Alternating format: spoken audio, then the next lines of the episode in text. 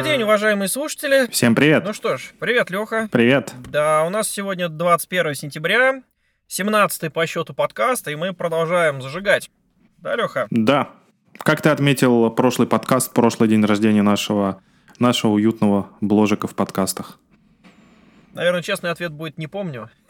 Это отличный вариант. Многозначительный такой ответ. Ну что ж, э, на самом деле сегодня куча новостей. Если в прошлый раз вы с Сашей Пыльневым зажигали по клауду, теперь надо брать реванш и рассказывать много всего про Юку. Ну, начинай. Да, наверное, первая новость — это выход Android 10. Конечно, это не так резко будет, как э, выход iOS 13, который в один день обновился у кучи пользователей. У Android обновление это гораздо более плавный процесс, потому что пока там Google выкатил его на телефоны собственные или с прошивкой, ну так скажем, ванильной, потом постепенно производители второго звена начнут интегрировать его в свои собственные устройства, дальше довешивать туда какие-то собственные компоненты, и все это выкатывать уже пользователям. Все это растянется, скорее всего, ну, как обычно, на несколько месяцев или даже на полгода. Но, тем не менее, уже понятно, что грядет впереди. А, это итеративное обновление, то есть здесь очень, я бы сказал, эволюционно все, не передербанили API, как это делали, например, в iOS 13, там кардинальных изменений таких нету, то есть можно судить о зрелости продукта некоторые, но добавили много всяких фишек. Фишки есть как хорошие, так и, я бы сказал, спорные, на мой взгляд. Того, что вот заказчики мне говорили, и то, что просили давно, Леха, это комбинация календарей, например. То есть теперь Work Profile календарь в Android for Enterprise личный и рабочий можно наконец-то синхронизировать, если пользователь это разрешит. Ну, многие пользователи говорили, что мне нужно два календаря, один, который в моем рабочем профиле, один, который в персональном профиле, мне с ними трудно, мне надо туда-сюда смотреть, и, в общем, мне это неудобно. Например, такую штуку убрали. Убрали противоречивую тему с девайс-админом, когда у нас агент э, AirWatch становился ну, неким привилегированным приложением в системе, который имел какие-то доп. права, которые пользователь должен был, естественно, сначала выдать. То есть это тоже сейчас порезали и сделали некий более понятный API, который ну, един для всех приложений. Порезали возможности приложений в бэкграунде, то есть теперь для того, чтобы ну, потенциально всякие зловредные приложения не имели возможности как-то влиять на работу Android телефона, обрезали всякие вещи, такие как чтение буфера обмена, э, работа в фоне там с сетью, ну и так далее. Многие разные штуки, ну, улучшили итеративно. Из тех вещей, которые вот мне не очень понравились, это порезали возможность проигрывать музыку в бэкграунде, то есть когда приложение свернуто, оно продолжает играть. Получается, вот, то, что мне, скажем, не нравилось в айфоне, если мы берем нештатное какое-то приложение, не системное, и, допустим, там это плеер, и он играет какой-нибудь музон, или, например, наш с тобой, Леха, подкаст, а потом юзер его сворачивает и выключает телефон, то приложение перестает проигрывать. Э, Лех, слушай, я знаю, что ты любишь использовать не самые последние версии э, софта, операционных да. систем в частности. Так вот, вот эту штуку уже давно починили. Да? Ну, видишь как. Да. У меня с iOS такое отношение сложное. Я действительно его обновляю тогда, когда очередное приложение на iOS говорит мне, что я не буду работать, пока ты его не обновишь. Это как бы такая мотивация для обновления. Ну, видимо, да, тогда ты прав. Потому что в андроиде мне всегда это нравилось, что я любое приложение свертываю, и оно продолжает там проигрывать, можно слушать спокойно все, что там играло. Ну да, вот в iOS раньше то же самое было, но некоторое время назад, э, я даже уже не помню, даже, помню, не в 12, а может даже в iOS 11 это уже исправили, и теперь можно спокойно uh-huh. сворачивать, и даже я вот э, там использую дома для того, чтобы смотреть вечерком за чашечкой чая сериальчики, SOAP for Me ресурс, э, и когда я его запускаю, видео транслирую на Apple TV, например, я спокойно сворачиваю сейчас, и все продолжает играться. Раньше такого не было. Нужно было периодически тыкать в экран, чтобы телефон не заснул. Да, вот я в 11 так делал, по крайней мере, помню. В 12 кстати... Ну, пришло время обновиться, но я тут не рекомендую обновляться сразу до iOS 13. Я поставил себе еще, начиная с Golden Master, когда iOS 13 вышел, например, на неделю раньше, чем JA, хотя uh-huh. номер билда тот же самый, и словил уже достаточно большое количество, не знаю, глюков, не глюков, багов, не багов, но мне кажется, это задел на то, чтобы вышла вот э, macOS Catalina, потому что, например, не очень хорошо работает Ethering, то есть когда я пытаюсь с лаптопа приконнектиться к телефону в виде э, модема, то есть у меня что-то подключается и, и там через какое-то время отваливается, хендов не очень хорошо работает, почему-то поломалась синхронизация открытых вкладок между Safari, ну и вот э, куча таких вот вещей, которые, мне кажется, ждут обновления macOS. А как macOS этому поможет? А, ну, это работало, я думаю, там какие-то API поломались. Ну, в iOS, например, в новом в 13 там сильно обновили, например, заметки. Там появилось расширенные там папочки какие-то создавать можно, можно uh-huh. шарить заметки немножко по-другому, дополнительные функции. И в старом macOS этих функций еще нету. А в Каталине эти функции уже есть. И у меня, например, заметки, они не... Вот раньше прям в реальном времени синхронизировали. Сейчас такого не происходит. Я вот не знаю почему. Видимо, он как-то перелопачивает функционал, который есть, которого нету. То же самое за вкладками в Safari. В iOS там значительно переработали Safari, там много прикольных функций, дополнительных менюшек появилось. А вот закладки сами открыты. Раньше ты мог эти же закладки на Safari на macOS увидеть, а теперь я их не вижу. То есть они перестали почему-то синхронизоваться. Но я связываю это с тем, что вот как раз измененные API, они пока что еще не до конца реализованы. Ну и таких вот вроде бы не сильно напрягающих, но мелких деталей, к которым ты уже привык, которые ты в повседневной жизни используешь, вот когда они перестают работать, оказывается, что это не просто свистелочки и плюшечки всякие, а действительно интересные вещи, которые помогают более продуктивно работать. Ну, скажем так, когда они перестают работать, это начинает раздражать, как минимум мешать продуктивности, да. Ну, конечно, это не так критично, как когда смс, например, перестают ходить на билайне, но, тем не менее, это тоже печально. Да, вчерашний, вчерашний кейс был достаточно интересен. Я, например, не смог уехать на машине каршеринга, потому что мне не приходила подтверждающая смс. Ага. И пришлось вызывать э, в два раза дороже такси. Понятно. Ну, а в моем случае, Леха, ты мне разрекламировал тему с облаками и в частности с Oracle Cloud, которым можно теперь получить две виртуалки совершенно бесплатно и навсегда. И там в процессе есть э, запрос на твой телефон при регистрации, и там должно прийти проверочные сообщения, которые мне долго не приходило. И представляешь, я уже весь настроился на то, чтобы наконец-то попробовать эти облака, так сказать, инфраструктуру as a сервис. И вот все, облом. Пришлось денек ждать, пока наконец этот код придет. Но тем не менее, есть еще одно важное событие, которое для нас с тобой еще более важно, чем выход андроида. Это выход нового Horizon, целиком платформы. 7.10. Я помню, ты ждал, что он выйдет э, чуть раньше, но почему-то прошлые подкасты мы записывали без анонса Horizon 10. Да, вот наконец-то он вышел. На самом деле это очень важный релиз, как я говорил. Он еще к тому же Extended Support релиз, так называемый. То есть он будет с нами, видимо, долго. И про фичи самого Horizon я уже рассказывал.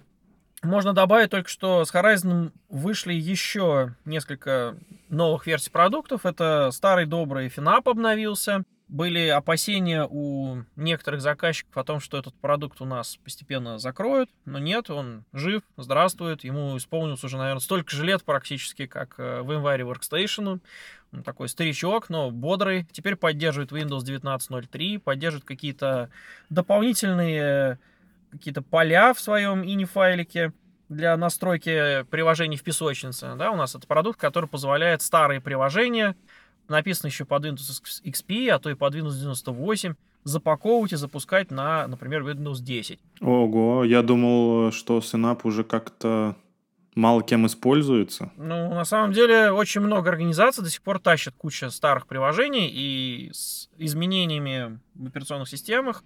Ну, скажем так, раньше писали приложения под 98-ю э, винду, или там даже 95-ю они не запускались на XP, потом стали писать под XP, они перестали запускаться на 7-й. Теперь пишут под седьмой Windows, и они зачастую не запускаются на десятке. в общем, такой продукт, который отделяет приложение его библиотеки старые от э, требований новой операционной системы, позволяет старые предложения запускать, он всегда востребован во многих-многих организациях. На самом деле, недавно буквально я сидел на, на тренинге, и рядом со мной сидели заказчики, которые, ну, естественно, как на всех тренингах, параллельно занимались там своими делами. И вот я обратил внимание, что у одного из них там, или у пары даже, открытые, они, сисадмин, у них открытая тикетница, они там обрабатывали какие-то запросы, и в запросах там мелькало, у меня не работает Windows 2003 сервер, пожалуйста, там помогите настроить. Вот, казалось бы, на дворе уже 2019 год, но нет, 2003 сервер, Windows XP во многих организациях живут и здравствуют. И перейти на новую версию операционной системы, скорее всего, в таких организациях не могут из-за того, что есть множество разных приложений, которые написаны под эту систему, уже работают, переписывать их очень дорого. Ну, в общем, ты знаешь все эти, все эти особенности. Да, да, да.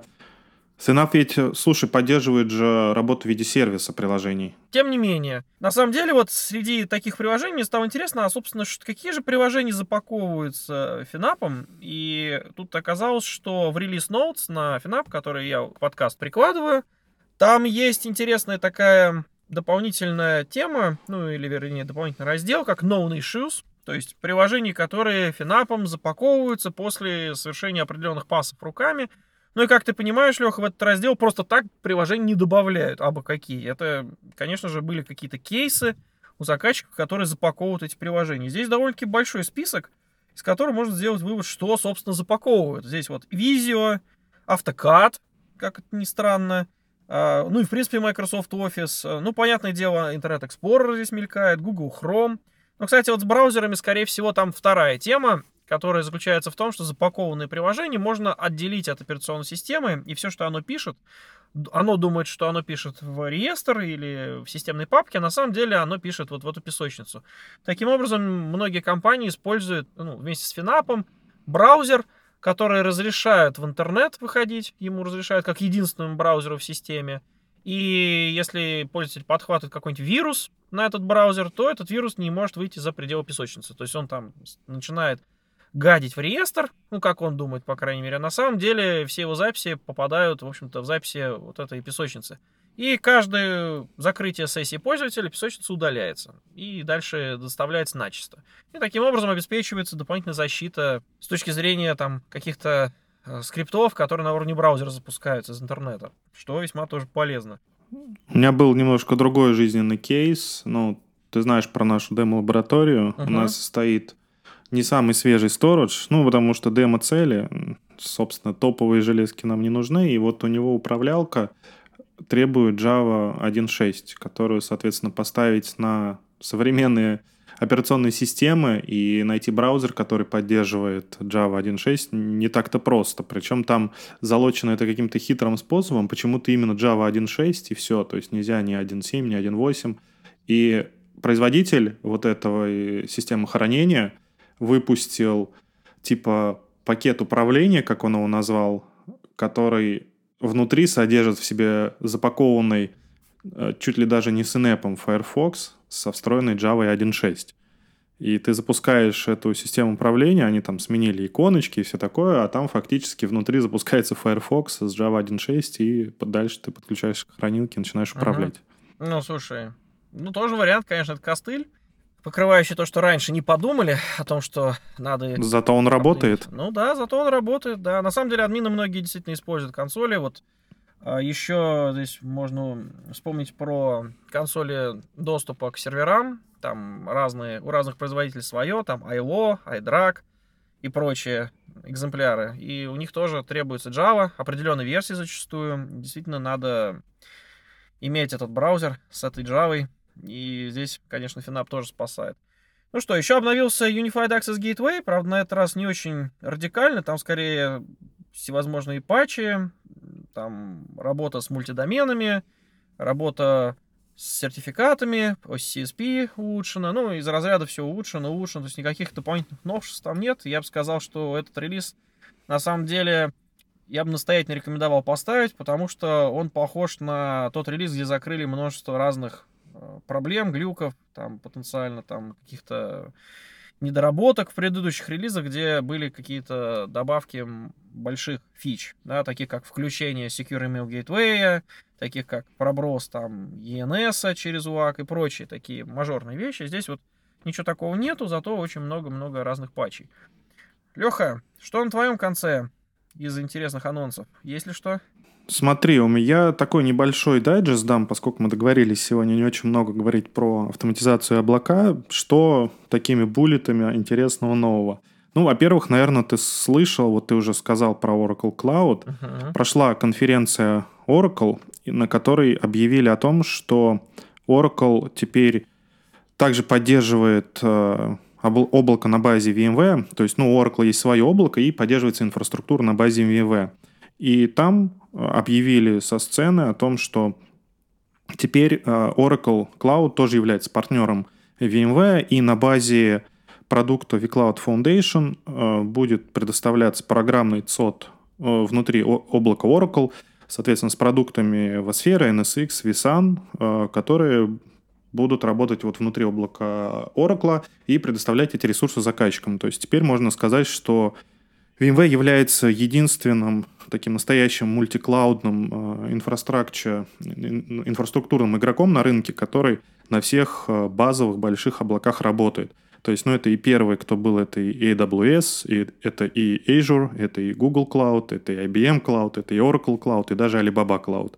То есть э, VMware теперь такой действительно настоящий гибридный игрок в мире облаков, потому что, наверное, в любом крупном облаке, где есть инфраструктурная часть, присутствует и VMware. И вместе с этим релизом, который говорит о том, что а, мы с Oracle теперь тоже запартнерились на базе облаков, а, также ну, сказали там между строк о том, что теперь Oracle Enterprise Software будет поддерживаться запущенным на платформе VMware, виртуализированной платформе VMware. Ну, как ты знаешь, Oracle до сего момента, до момента этого объявления, не поддерживал свой софт, э, ну, вернее, как не поддерживал. Говорил о том, что единственной сертифицированной платформой для запуска софта Oracle является, соответственно, продукты Oracle. То есть э, на если говорить про виртуализацию, да, то это виртуализация от Oracle, если говорить там сервера, то это наверное, Солярис бывший, да, что они там эти саны купили, соответственно, запуск на их железках, uh-huh, uh-huh. то теперь как бы вот такой, наверное, переломный момент, когда они говорят о том, что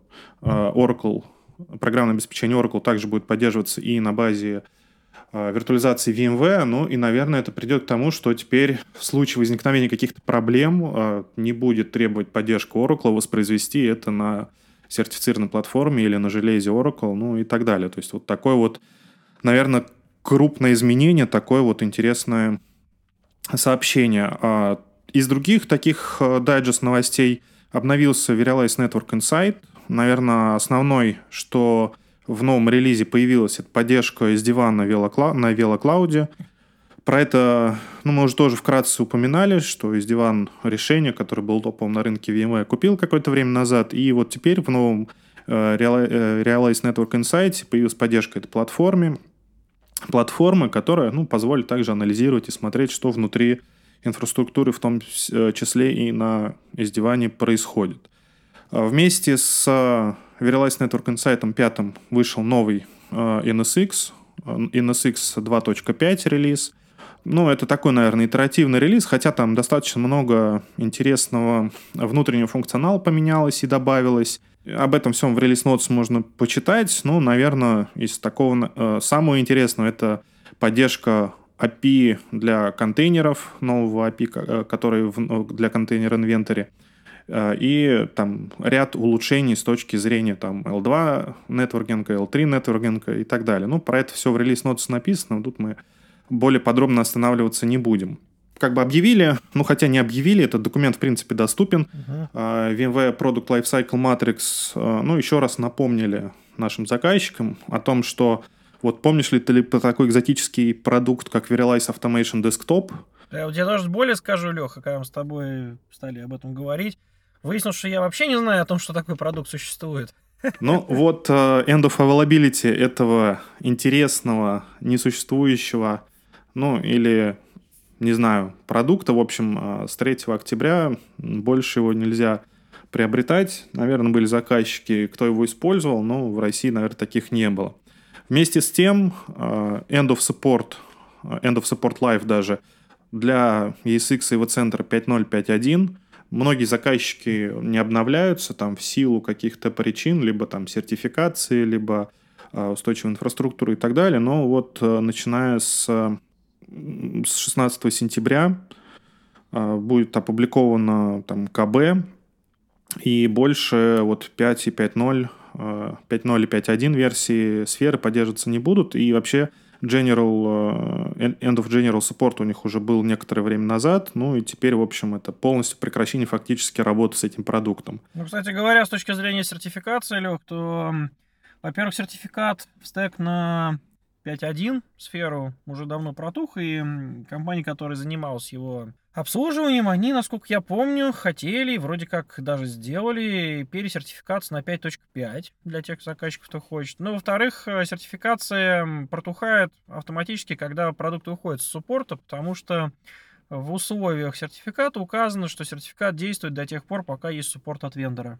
Поэтому тут и сертификации тоже больше нет на эти продукты? Вообще на сферу 5.0 и 5.1 General Support истек в 2016 году еще, а, но теперь а, есть такая вещь у VMware, как Extended Support, когда можно за дополнительные деньги приобрести саппорт и продолжать а, обслуживать этот продукт – то есть э, к нему будут выпускаться патчи, если какие-то баги обнаружатся, они будут исправляться, и все в этом роде. Ну, вещь не новая, я бы сказал, на рынке, да, то есть ряд других компаний тоже так делали. Да, но вот теперь, э, начиная вот с сентября 2019 года, больше даже вот на такой саппорт поставить э, эти версии сферы, то есть ESX центра больше нельзя. В следующем году в марте 2020 года э, произойдет End of General Support для сферы 6.0. То есть э, примерно такая же история настигнет сферу шестерку. Сначала будет End of General Support, дальше э, все равно можно будет там на какие-то критические баги и так далее открывать запросы в службе поддержки, но через какое-то время прекратится и это.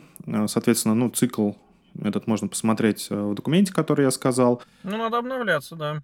Да, то есть все идет к тому, что нужно обновляться с этих версий, и нужно задуматься, даже если есть там какие-то сертификаты или э, стоперы, которые не позволяют обновиться, что все равно это уже нужно делать. Знаешь, есть на самом деле такой стопер, в котором, по крайней мере, я столкнулся, это то, что заказчик старое железо, а у нас каждую версию сферы, ну, в особенности сфера 6.7, опять же, за это нарекание получил, это обрезание драйверной базы. Ну, естественно, что наши разработчики, наверное, не могут тянуть там огромный шлейф девайсов и все их тестировать, в том числе там старых, и поэтому постепенно от них отказываются. И вот на самом деле я столкнулся с э, этой темой как раз буквально пару дней назад, когда решил сделать плановый даунтайм своей, своему серверу домашнему, на котором э, в том числе крутится шлюз для база знаний.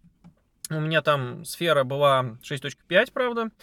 И я решил, дай-ка я там почищу сервачок, остановлю его. И тут, как это бывает, как я впоследствии понял, у множества системных администраторов, когда я включил сервер, выяснилось, что флешка, с которой запускался ESXi, уже давно умерла, и запускаться уже там нечему. Поэтому я по такому поводу подумал, что, ну, наверное, я заодно хочу обновить Horizon. У меня стоял там, по-моему, 7.6, а я уже хотел, конечно же, попробовать 7.10.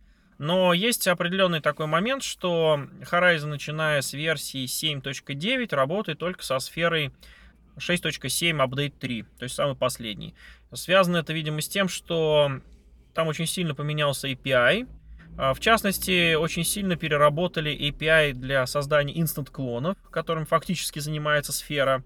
И Horizon, естественно, тоже должен был подстроиться под этот API. И вот в Horizon последнем нету режима совместимости, то есть он не умеет стыковаться с API более старшей сферы, он работает только с API 6.7, Update 3 причем именно указано. Вот, поэтому я э, поставил этот гипервизор и понял, что мне повезло, потому что я в свое время старался подбирать железо под сервер в январе совместимый, кроме Единственное, у меня возникла тема, что нужно было именно три сетевые карточки в сервере, а в материнской плате там их только две на выходе, поэтому я добавил третью, и чтобы сэкономить денег, я взял Realtek. Ну, зная о том, что Realtek не поддерживается в январе, но тем не менее его можно добавить как VIP довольно-таки несложной процедурой. Вот я прошел эту процедуру кастомизации образа 6.7 Update 3. И хочу тебе сказать, Леха, что на этот раз у нас обрезали не только непосредственно драйвера, а еще и зависимости к драйверам. Поэтому мне повезло, опять же, Realtek штука распространенная, поэтому я нашел а, вибовский файл, в котором заложен не только сам драйвер, а еще к нему там библиотеки, от которых он зависит. А вот э, более старшие версии вот такого виба, рассчитанные на сферы там 6.5 в том числе, они сказали мне, что нет, я вставать не буду, потому что зависимости тоже полезно, ставь зависимости. И я понял, что там сейчас будет очень долгий шлейф инсталляции и передербанивания этого образа и ESXi. Причем там появилась еще дополнительная процедура, ты не можешь просто так поставить VIP, тебе надо обязательно указать уровень VIP этих драйверов и то, что ты разрешаешь на сферу ставить комьюнити драйвера. Видимо, это как-то потом влияет на суппортные тикеты, что если ты вкатишь туда нестандартный драйвер, а, взятые от комьюнити, то суппорт может тебе сказать, что давай-ка ты там какую-то проблему со сферой повторишь на сфере без вот этого довеска. Вот, так что такой интересный маленький experience. Слушай, но здесь, а, судя по всему, как бы идет, опять же, эволюция перед глобальным обновлением ESXi гипервизора, потому что если раньше поддерживалась а, подсистема Linux, и многие Linux скомпилированные приложения можно было запустить в сервисной части ESXi, а, и появил, и то же самое было с драйвером. То есть, как ты помнишь, изначально-то драйвера на ESXi, даже несмотря на то, что он стал тоненьким и занимать там всего полтора, полторы сотни мегабайт кода, все равно поддерживали драйвера именно линуксовые. Но в сфере 5.5 по-моему, если я не ошибаюсь, появилась подсистема нативных драйверов, да. когда драйвера уже пишутся чисто под ESX, а не под Linux используемые. То есть, ну, это, в принципе, и ускоряет работу таких драйверов, потому что не нужна вот эта Linux-прослойка, э, и исправляются баги, ну и сами вендора уже как бы пишут под гипервизор. И... Вот там был основной лейтмотив, как раз то, что в январе ходили по вендорам, в частности, там такие вендоры, как NVIDIA, а, вендоры хранилок многие говорили, давайте вы напишите под нашу систему драйвера. А эти вендоры говорили следующее, что мы не хотим это делать, потому что вы используете для драйверов под систему Linux, а у Linux там этот самый GNU в качестве системы лицензирования, и поэтому там, ну, в общем, как они говорили, если мы драйвер там воткнем, то нам надо будет его исходный код каким-то образом там публиковать. В общем, им там это не нравилось, они хотели публиковать драйвер в виде черных ящиков, в виде блобов, особенно вот NVIDIA э, любит так делать. Э, и вот в связи с этим, насколько я понял, в январе сменили лицензионную политику и ну, вот эту лицензию на систему. И для того, чтобы это сделать, нужно было выкинуть большую часть Linux оттуда и заменить на собственный набор драйверов. И вот, вот благодаря этому поступку разрешили вендорам писать именно драйверы в виде блобов, угу. и включать их без публикации кода. Ну, вот так, по крайней мере, официально, кстати, объявили тогда, помню, еще на выпуске сферы 5.5, на тему, почему мы сократили количество драйверов. Ну, вот сфера 5.5, я не помню, в каком году вышла, но несколько лет назад. И все идет к тому, что в следующем релизе сферы, в принципе, вот э, Linux драйвера перестанут поддерживаться, то есть останутся только native драйвера в сфере native drivers. Э, это такой небольшой инсайт, наверное. Э, так что нужно готовиться и вендорам аппаратного обеспечения, и заказчикам, которые будут апгрейдиться на новую сферу. То есть на этом VMworld объявили много интересных новостей, в том числе про VMware Tanzu, которая будет тоже встроена в ядро гипервизора. И, видимо, следующий апдейт э, именно сферы будет достаточно серьезным и интересным, и действительно принесет очень много новых фичи будет э, не просто эволюция, а действительно революцией. Угу. Ну что ж, будем ждать усиленно. Так же, как я жду Horizon 8 и то, что там будет О, в перспективе. Да. Ну что ж, я еще... Понятно. Ну, у, у меня, подожди, у меня еще одна небольшая новость. Ну, ты же помнишь, мы не можем без uh, Cloud Native приложений обойтись. А, и, ну, давай. и, вернее, сейчас это уже Kubernetes приложений. Uh, на GitHub, то есть я как в, в одном из подкастов рассказывал про ПКС Ninja Community, где выкладывают всякие обучающие скрипты, э, выкладывают инструкции, гайды и так далее. И вот на этом ресурсе выложили э, по PKS 1.5 э, небольшой гайд, ну как небольшой, там на самом деле почитать достаточно много, о том, как установить на VMware Enterprise PKS management консоль. То есть мы в одном из предыдущих подкастов, в 12 по-моему, я рассказывал, что нового появилось в PKS 1.5, и в том числе появился dashboard и поддержка Windows контейнеров. И вот вышел гайд, как, э, где скачать, откуда получить, как его настроить. Вот этот самый dashboard, который э, поможет ну, в таком графическом интерфейсе управлять ПКСом и э, не только из консоли, но также из графики администрировать инфраструктуру ПКС. Вот. Теперь у меня с новостями все. Наверное, переходим к твоим битам-байтам. Ну, у меня небольшая часть осталась. Я хотел еще на прошлом подкасте рассказать про пару новых статей, которые написал в базе знаний по настройке Identity Manager, который Access сервер. Ну и вот они у меня что-то остались, эти статейки. Хотел поделиться, что у нас сейчас вот заказчики есть, которые... Заказчики есть, которые прошли стадию внедрения базового MDM и базового VDI и захотели что-то большее. А вот что-то большее это всевозможные вариации SSO. То есть, когда ты берешь и с телефона или с ноутбука подключаешься к корпоративным ресурсам, ну, к нашему единому порталу Access, и при этом с тебя не спрашивают логин и пароль уже на этапе подключения, потому что берут некий сертификат с твоего устройства. Вот, в частности, в случае с iOS, например, есть два пути. Можно просто взять сертификат с устройства, а можно взять э, керберсный сертификат. То есть сделать Mobile SSO. И вот, как я узнал от коллег, оказывается, это весьма уникальная штука, потому что когда ты берешь просто сертификат с устройства, чтобы попасть на портал, то пользователь вылетает окошко, выбери сертификат, который предъявить порталу, для того, чтобы в него попасть.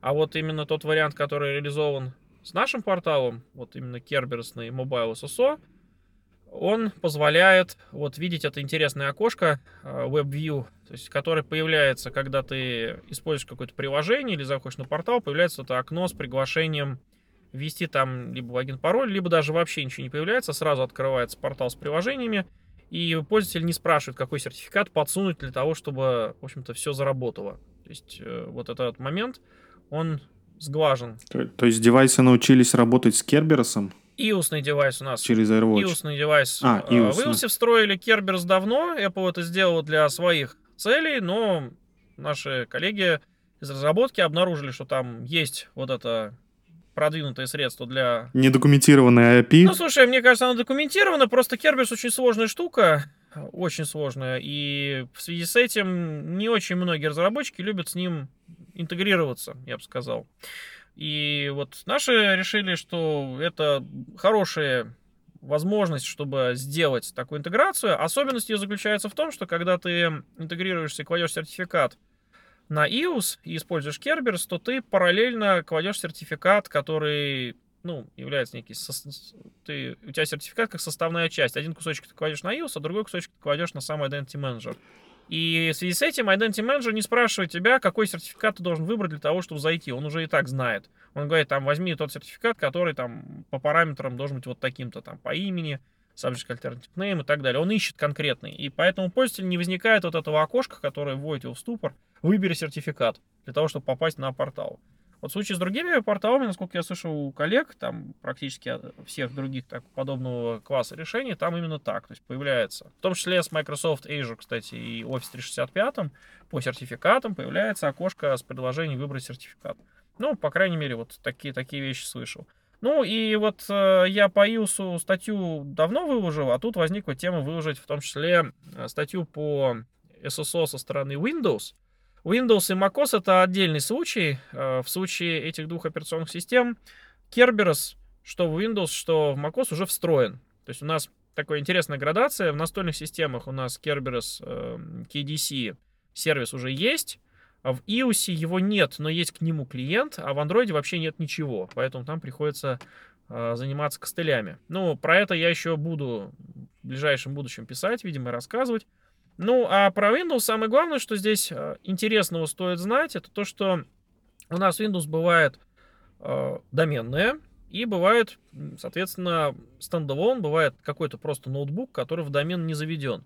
И в свою очередь коллеги на более старших версиях Identity Manager э, рассчитывали именно на доменные системы Windows, а также, ну, видимо, и macOS тоже. И в связи с этим аутентификация и вот эта вот работа SSO, она шла через коннектор Identity Manager к домен-контроллеру, то есть вот именно к связующему звену. Особенность в том, что этот коннектор ставится именно в домене. И, ну, или рекомендуется туда его поставить, потому что иначе можно получить множество всяких глюков имперсонификации. Там, если у тебя внедоменная машина лезет в домен, она должна доменные права предъявить, и надо как-то домену проверить, что она действительно в домене имеет права. Ну, в общем, это заморочки. Суть в том, что подразумевалось, что будут доменные машины заходить, и только вот в последней версии Access сервера, Access портала, а разработчики решили, что так дело не пойдет, потому что в реальной жизни у нас есть BYOD, когда пользователь просто с каким-то ноутбуком соединяется с корпоративным порталом. И его в том числе хотелось бы по SSO туда пустить, без запроса логин и пароль, например, просто по сертификату. А для этого у нас должен быть какой-то проверочный модуль, который, ну, не в домене. То есть это точно не коннектор внутри инфраструктуры компании, а это сам портал. Он должен проверить, и в связи с этим проверочный модуль они перенесли с коннектора на портал. А, беда заключается в том, что они забыли об этом в документации написать. По крайней мере, разработчики в своем конфлюенсе об этом сказали, а вот перенести это для остальных простых людей забыли. И поэтому это проявилось только в документации на API разработческие. Там есть функции, которые указывают, что там порт 7443 должен быть открыт на IDM или на Access, вернее, для того, чтобы эта штука вся работала. Ну и плюс еще туда надо положить целую связку сертификатов. В общем, вот это все я в статье как раз и описал, потому что попытки заказчиков настроить эту интересную штуку, они не увенчались успехом долгое время, пока вот мы не разобрались совместно, что там, собственно, происходит. Более того, даже в статье у меня вот на текущий момент, когда мы с тобой это, Леха, пишем, у меня там отсутствует еще одна интересная подробность, что Windows, собственно, надо сказать, куда ему пойти, то есть э, Identity Manager должен как-то пересылать его на правильный порт сам. То есть Windows не знает о том, что существует этот нестандартный порт. И для этого нужно сделать еще одну доп. настройку, которая, опять же, тоже документации... Ну, теперь, видимо, в, своей, в моей базе знаний это будет. Надеюсь, коллеги в документацию официально это добавят. Вот. Так что вот такая интересная, на самом деле, связка технологий. С одной стороны, а, классно и здорово, что многие заказчики выросли из просто MDM и стали это пробовать. С другой стороны, вот пока это наталкивается на то, что, видимо, даже в мире далеко не везде это внедрено, и поэтому в документации есть пробелы, которые вот я стараюсь как-то закрыть. Вот так, Леха. Ну, когда сталкиваешься со сложными системами, как правило, очень часто обнаруживаешь пробелы в документации. А если, если говорить про проект, слушай, ты же вот эту неделю учился, ты, да. может, пару слов скажешь? Да, ну вот я как раз это кратко упомянул. На самом деле я как раз несколько раз э, рассказывал, по-моему, даже на подкасте упоминал, Леха, раньше. Да, ты рассказывал, да. что ты планируешь на этот первый тренинг в России сходить, посмотреть, да. каково да. оно. Я тебе могу сказать, по итогам мне он очень понравился. Мне очень понравился там а, преподаватель, который его вел. И из тех вещей, которые для меня оказались новыми, ну, казалось бы, вроде я в этой области уже давно занимаюсь всеми этими продуктами, их вроде как уже знаю, и даже сам преподаю, там рассказываю про их особенности. Однако это все русская специфика. А вот э, преподаватель, который там вел тренинг, он, с одной стороны, русскоязычный, отличный, отличный чувак, можно сказать. Привет тебе, Кузьма, если ты слушаешь наш подкаст, кстати. И при этом он преподает в ряде стран западных, и таким образом он получает опыт именно западный в том числе. И это интересно было послушать именно с точки зрения того, что это в перспективе, наверное, и до нас дойдет. На Западе все очень сильно озабочены персональными данными, гораздо больше озабочены, чем у нас. То есть, если в наших организациях это на уровне, что есть там регулятор, который по определенному закону проверяет о том, что персданные должны быть защищены, то на Западе простые пользователи очень и очень, насколько я понимаю, активные, и если они видят нарушение своих э, прав на частную жизнь, они незамедлительно обращаются в суд и начинают э, судиться против компании. И поэтому, как я понял, одно из самых сложных вещей, например, в AirWatch, это не настроить его технически, а правильно написать вот этот самый текст enrollment э, приглашения, который появляется у пользователя и с которым пользователь должен согласиться, на этапе, когда он enrollится, на этапе, когда он принимает, например, консоль удаленного доступа, и даже если это корпоративное устройство, если компания стопроцентно владеет, то есть мы сейчас, сейчас не про BYOD, кстати, сценарий говорим, даже в этом случае mm-hmm. организации очень боятся и всячески должны обложиться со всех сторон бумажками соглашений, потому что иначе там насколько я понял, очень огромные штрафы, э, процент от оборота компании. То есть это фактически ну, очень больный удар по, по бизнесу. Если пользователь э, докажет в суде, что вот э, техническая поддержка, подключившись к нему на, например, его Android с удаленным экраном, увидела там у него открытый какой-нибудь документ с персональными данными, даже если это корпоративное устройство, неважно, у него там какой-то его личный документ, который она не должна была увидеть, а вот они такие вот нехорошие подключились, увидели, таким образом компания налетает сразу на штраф за вторжение в частную жизнь вот, то там это, насколько я понимаю, все очень-очень строго. И вот эти вот интересные заморочки, они как раз были в том числе в этом курсе. Ну, а одно из тех вещей, которые мне запомнились. Я даже попросил вот поделиться образцами, как правильно писать такие бумаги, потому что я думаю, что ну, у нас есть такая черта в IT и государстве перенимать все подобные заморочки с Запада, что касается штрафов по наказанию, это до нас вполне может докатиться в каком-то виде. А, ну и в частности при работе, конечно же, с западными компаниями, с филиалами западных компаний в России, это тоже весьма-весьма полезно. Вот такие вещи знать. Да, ну, вот на самом деле такое ощущение, что даже строже, чем наши законы о персональных, защите персональных данных.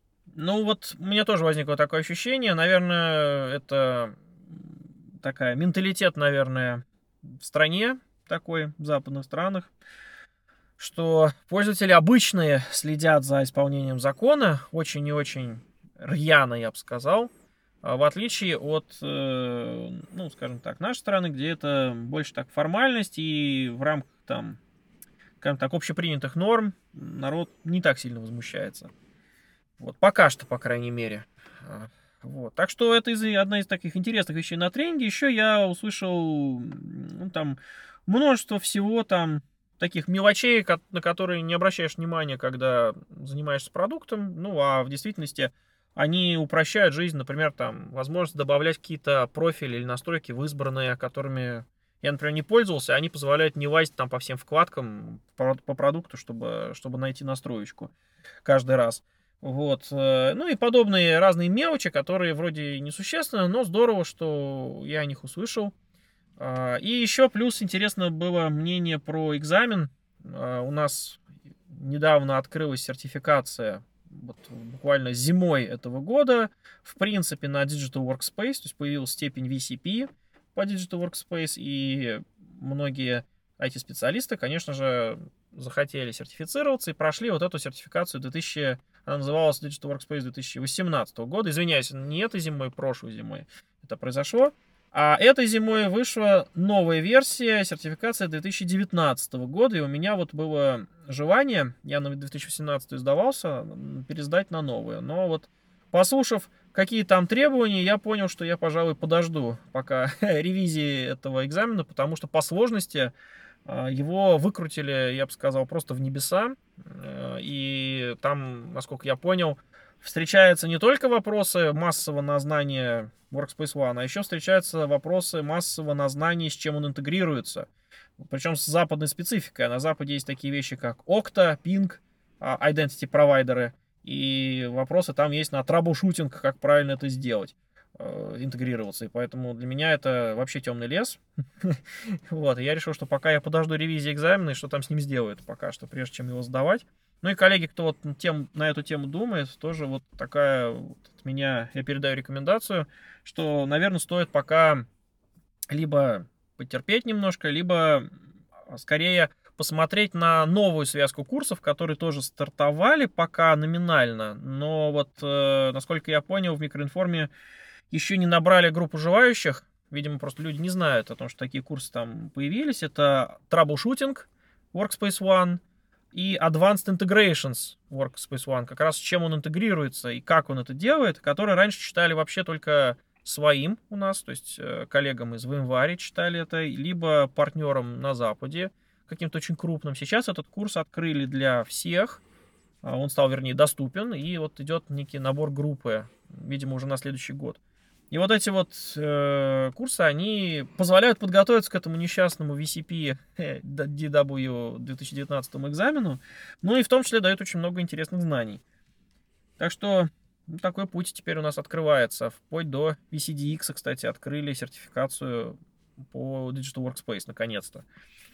Так что это тоже все, все у нас э, появилось. Ну, хорошо, обучение это всегда здорово, даже если ты хорошо знаешь тему, любое обучение позволяет как-то по полочкам, что ли, разложить информацию в голове. Ну, взглянуть на нее, да. Как-то да. систематизировать даже, наверное, ее. Ну что, будем заканчивать? Да, Леха, у нас, похоже, на этот раз нет с нами Риана, к сожалению, поэтому, видимо, мы, э, не знаю, не подготовили вопроса.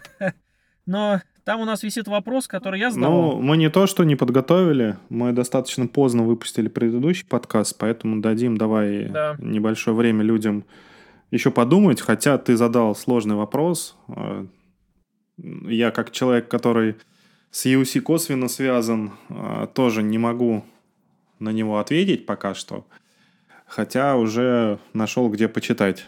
Ну, тогда уже подсказку в прошлый раз о том, что на этот вопрос могут ответить те, кто смотрел, вернее, слушал наши предыдущие подкасты. Я так понимаю, что сейчас люди ломанулись просто слушать подкасты там с выпуска первого. Надо им дать время немножко дослушать до 16-го. И найти тот подкаст, где мы обсуждали, насколько я помню, Identity Manager и его составляющие. И, может быть, да, тогда мы получим какие-то ответы. Пока что, да, вопрос, видимо, очень сложный, и на него пока ответов я вообще не видел, ни правильных, ни неправильных. Так что те, кто еще сомневается о том, что стоит отвечать, и успеют ли они, да, вы успеваете вполне, так что давайте попробуйтесь. Может быть, вам улыбнется удачи, вы сделаете это первыми, получите от нас э, приз. Да, Леха? Какой-то да. символический, но тем не менее приятный. Ну, все, тогда всем пока-пока. Всем пока-пока, да. Счастливо и хорошего. Да. Вам. Ой, хорошей осени. А, бабье лето хотел сказать. Вроде тепло снова стало. В Москве пока. Не знаю, у меня за окном холодно. Ну все, давай. ну давай, счастливо.